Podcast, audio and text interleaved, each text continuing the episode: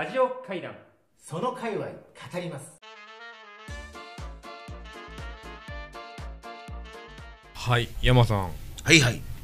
会談ラジオ。今日もまたすすごい方がいらしてます今日もスペシャルなゲストですよ、まあ、毎回そうですけど今日はちょっとかなりですね。山さん好き系でしょ？大好物系です。大好物系。はい。よろしいですか？何会話になるんですかね？これはですね私も、あと聞いてる方もですね、なかなかこう耳なじみがないのかもしれないと思いますが、うん数秘術。数秘術。そう数秘術。聞いたこともないよって人多いかもしれない、うん。数の数ですね。に秘密の秘。あじゃあ数秘術界隈の方が今日来られるってそうでことです。すね数秘術界隈の方が来ていただいて、数秘術、はい。えーおよびは数秘術界隈のことを、まあ、教えていただくということでございますはい。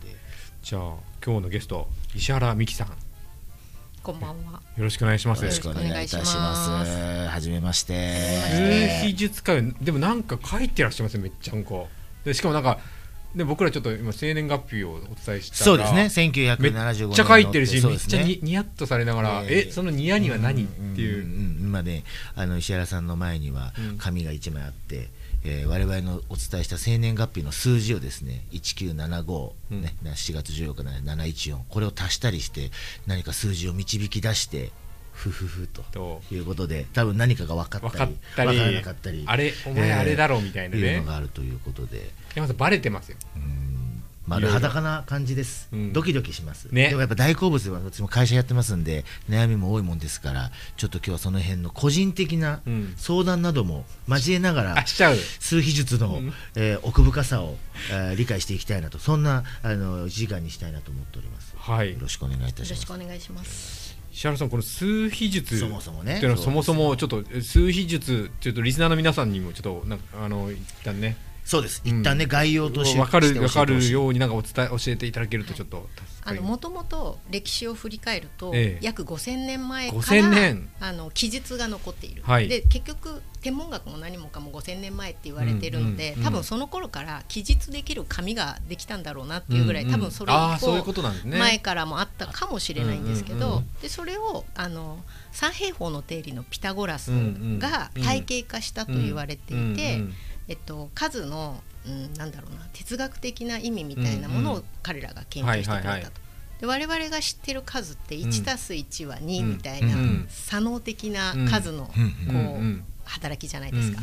数比ってどっちかっていうと、うん1っていう意味はうん開始の意味ですとか、スタートの意味ですうんみたいな、うん。右脳的な意味を持っているものを、うんうんうんうんえー掛け合わせて、うん。この数を持っている人はうん。こういう傾向があるという統計学的に、あのく仕組みを作ったのがピタゴラスというふうに言われています。ピタゴラス先輩そんな感じそうあのね。なんですね対戦はね基本的にはもうね数字の座オタだから、うん。オタク中のオタクなわけですよ、うん。だからあれ？三角形とか三平方の定理とそうそうそうか数字はもう美学であり、うん。真実であり、うん。っていう方たちでしょ？考え方として、はいはいはい。ピタゴラス学派とかあるぐらいですからね,、うん。そうですね。強烈な思いがあるんです数字に対してラッキーナンバーなんて、うん。なんか一般の人ラッキーナンバーがなんだとか。言うけど、うんうん。なんか多分そんなのもひょっとしたらそういうところから来てるのかもしれないけど、うんうん。数字に意味があるっていうことですそうね。ですよね。毎日自分のオフィスに行く間にうん。鍛冶屋さんがあったんですって、うん。鍛冶屋さんカンカンってあの、やるやつ。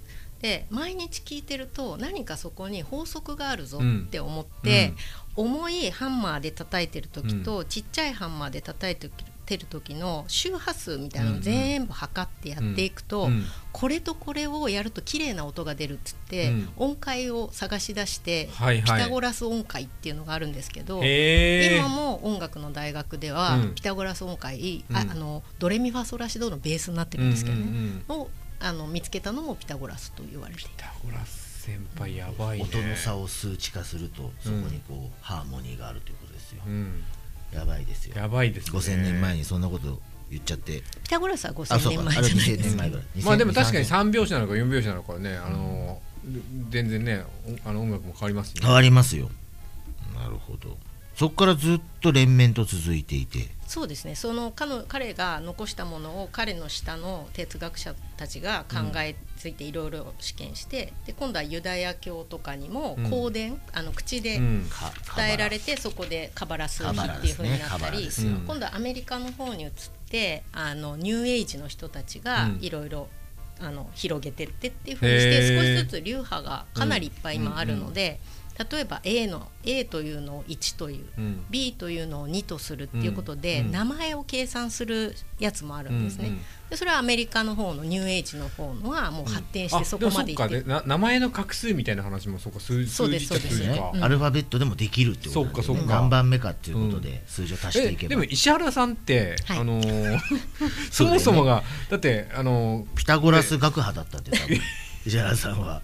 ーいや生まれ変わりですよ。あのーね ADK のご出身だから広告クリエイティブな方ですよねそもそもはね。お勤めされてたそうですね。お仕事は。せ戦略プランナーという肩書きでした戦略プラはいンナーですよ、もうその時からすでにあの数秘術はこう研究されたりとかお勉強なさってた研んですか？究っていうかね一回会社を辞めようとしたことがあったんですよ。でも多分企画書のあのページ数とか、何ページ目にこう何を仕込むとか金額は32ページに書いてください。そうそうそうそうそうお願いします。目的はみたいな。結構それ真面目にあって自分のこういい日にプレゼンを入れると負けないとか、うん。あとは相手の方がうん。どの数を持ってるかで、ビジュアルで話した方がいいのか、うん。データで話した方がいいのかって結構あるんですよ。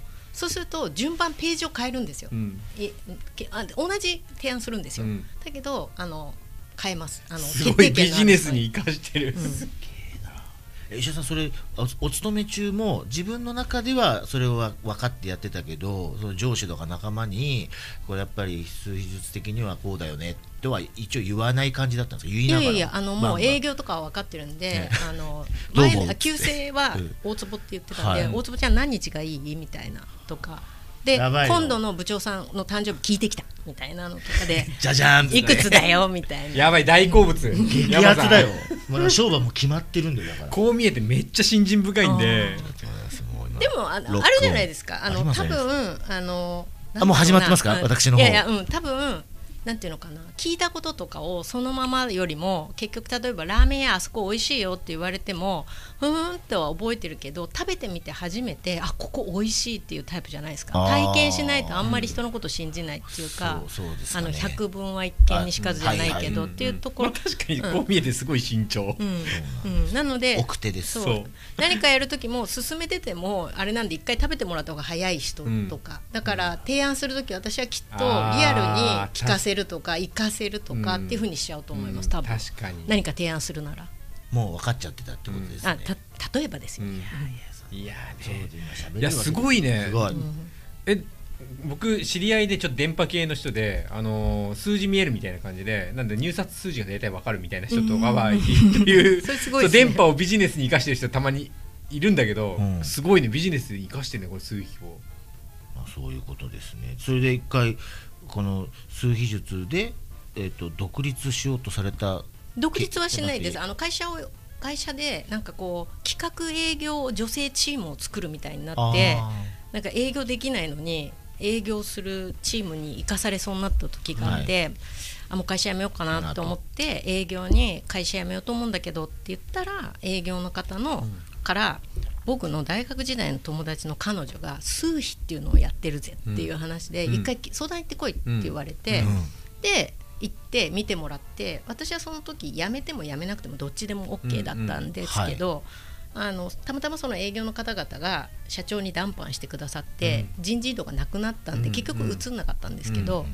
まあ、その時に数比っていうのを聞いてで数の意味聞いたらむちゃくちゃこれ面白いわって思って、うんでスルスル入ってきて、はい、うんそこからですねいろいろ本とか海外の本が多いんですけど。なるほど。きっかけはそこ。そこなんだ。きっかけはそこです。だから人事異動なかったら出会ってなかったです、えうん。そうなんだ。そこから情報を集めて勉強して、うん。研究して。情報はいいろいろあるんですか？日本にこうあの最近はすごく本が増えてはいます、うん。でもやっぱり欧米から始まってるんで、うん。海外の方があれだし、うん。あとうんとなんていうのかなピラミッドの,、うん。あのこう黄金比でできてるやつも、あれは5っていう意味なんですけど、うん。そういうのとかがこうなんていうのかなマークあの、都市伝説的にうんここにこういうマークがあってなんとかでってあるじゃないですか、うん。あれも数に結構あの連携しているのでそれ系の本読んでるとむちゃくちゃ面白いあわけですよ。のフリーメイ。ソンのこのマークみたいなね。コンパス的なやつ、うん。うん。あとはなんかキリスト教は3手大事にしてるんですけど、だから絵見てると必ずあれ3 3点個なんか復活なんでしたっけ復活だけじゃなくて破壊もあったりとかするんですけど、3ってあのイマジネーションの創造とクリエーションの創造の意味があるんですね。うんうんでだからこう頭でか宗教って頭で考える感じじゃないですか、だからそういうのの創造みたいなものも書いてあるっていうので見つけ出すとすごく面白くへてー。3ってその想像で言うと例えば電話でうん。高さがこれぐらいでさあの幅がなんとか何センチでさ横が何センチだよねって言うと皆さんイメージできるじゃないですか。うんうんで、えっと、4っていうのはリアルなんですよ、うん。だからやっぱりリアルに計算するっていう、見せるっていうのがあるとかっていうふうに、うん。今みたいに何事もうん。数でうんできるっていうか、うん。説明ができていくっていうかあ、やっと土地ができるから4とかって土地の意味なんですよ。場所がやっとできるっていう。四角四角四角だよねそうそうそう。確かにスペースが。うんうんでスクエアな人って言うじゃないですか、うんうん。英語で、うんだからやっぱり4つ角を詰めていくような人、真面目なルール守る人もはあ4っていう意味だったりとかするんですよね。なるほど。だから1から9までの数をさえ覚えればいくらでもできる。想像がつくようになるんですよ。右脳の数が頭に入るから、すごい。うん、1たす1が2じゃないみたいな感覚ってよく言うじゃないですか、それが分かりますよね。この石原さんの会社の85っていうのはやっぱそれもやっぱり八？8五？そうですね。五は行くだけど八は五です。5ですよね、うん。まさにそうなんです。あのどうしても、えっと、個人事業主だったんですけど、あの仕事の関係でどうしても法人化しなきゃいけなくなって、うん。3日で立てなきゃいけないって言われて、そうすると名前をまず決めなきゃいけないわけですよ、はい。全然考えてなかったんで、もうすっごい考えてあ自分の数をどうにか使うしかないなと思って、うん。8と5を持っていたので、あ石原さんのナそうです。ンバーで。なんで85じゃ変だからうん。85でいいかなと。思って。85またそこにしねやっぱコピーになって ここにこうやってクリエイティブいやクリエイがティブですよ。ありますよね。にしました。あの数秘術、はい。あの生年月日を、えー、と生まれた年と月とはい。日にち、これはまず、まあ、ベーシカリーそこの数字は一回聞かないと、はい。まあ、スタートが切れないというかそこからスタートしていく感じ。ですそうですね基本。ただ例えばレストランとかに入った時に、うん。誕生日会とかやってる時あるじゃはないですか、当日に。ね、うん当日うんそうするともうその2つの数を聞いただけで結構心のところまでわかるからこの人こういう人なんだろうなと思思って見てるとあやっぱそういうこと言うんだみたいな。はあ。それは簡単なる楽しみ。楽しみとしてね。人間観察として。すごい楽しいです。でも正式には生まれた日、うん。年と月年まで、はい。やっ、聞いてた方が全部はわかります。ちなみに今その一緒に計算されたの計算されたその生年月日が何が紐解かれるんですよその数字を。これで、えっと、今12個の数を出してるんですけど、え。えっと、その方の得意な部分、うん。もうなんか自分では得意って分かんないぐらい普通にできることとか、あと人に見せてるリレーションあの人との人間関係で出ることとか、あとは潜在意識の中でこう心にブレーキかけちゃう感じのところうん。とか好きな気持ちとかですか？とかあとは、まあ、すごく心のところにブレーキが。ブレーキがあるなと思ったんですけど。わかります。そういうとこあと。わかります。恋愛関係ですけどねでも。もちろんでございます。もうブレーキ踏みっぱなしでございますよもう。それでこの人生のテーマとか、うん。なんかそのその時々にこう引っ張る感じの事項とかが12個見てると大体わかります、基本は足してらっしゃる感じなんです足して引いてます。あ引いてる。足して引いてる、あなるほど。ちょっでと数にはうん。プラスの意味とマイナスの意味があるので、うん。うん。そこら辺でこう見ていく、うん。だから必ず聞かれるのが、うん。じゃあ双子って同じ日じゃないですか、って言われるじゃないですか、でその数のプラスの部分が出てる人と、うん。マイナスの部分が出てる子がいるので、うん。大体双子の場合足して1人になるんですよ。なんで結構明るい側のポジティブな側が出てる子と、うん。こうちょっとネガティブな感じが出てる子で、あのこっちネガティブな子と仲良かったのに、もう一人の双子と会ったらもう全然いいうんんだったみたいなのが分かる時があります。でもこれ19739え9月僕だと1973はい年9月6日じゃないですか、でも1973年9月6日生まれの人ってまあ世の中に多分きっとまあまあねよく思うことだよねそそう。そうするとこう特定するにはもう少しなんか数字が足足される必要があるんですかねそうですね。だからまあでも話を聞いていくと、うん。例えば6っていう数うん。のプラスの部分だとこういうとこがじょ、あの多分得意だと思いますよとかうんうん。うん言った時に、まあ、話の中で、うん。あのこうですああです、はいはい。であとうん全部を説明することもありますけど、うん。悩みを聞いてうん。答えることの方が多いので、おーなるほど。はい、あとはチーム編成とか、うんうん。あとリズムとか今年いい悪いとか、うん。今年悪いっていうかねどう使うかなんですよ。うん。あの例えば冬なのにタンクトップで外に出たら風邪ひくじゃないですか、うん。だからちょっと落ち着いておいた方がいいあいいですよみたいな感じはあります、うん。あんまりダメ怖がらすことは言いません、年数自体もで2023年とか24年もまたその足したり引いたりでどんな年かっていうのがこう浮き上がってくる感じ、はい。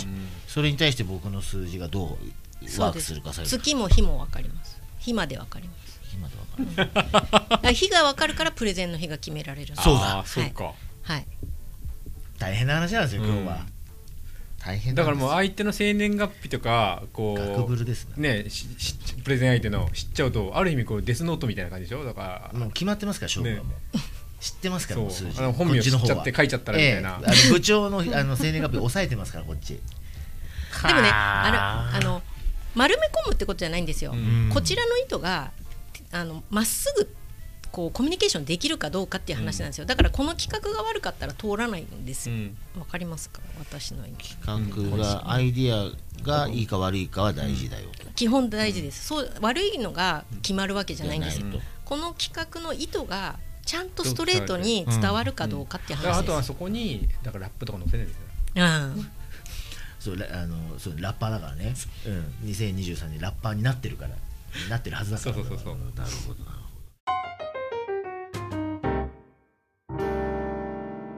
ラジオ会談その界隈語ります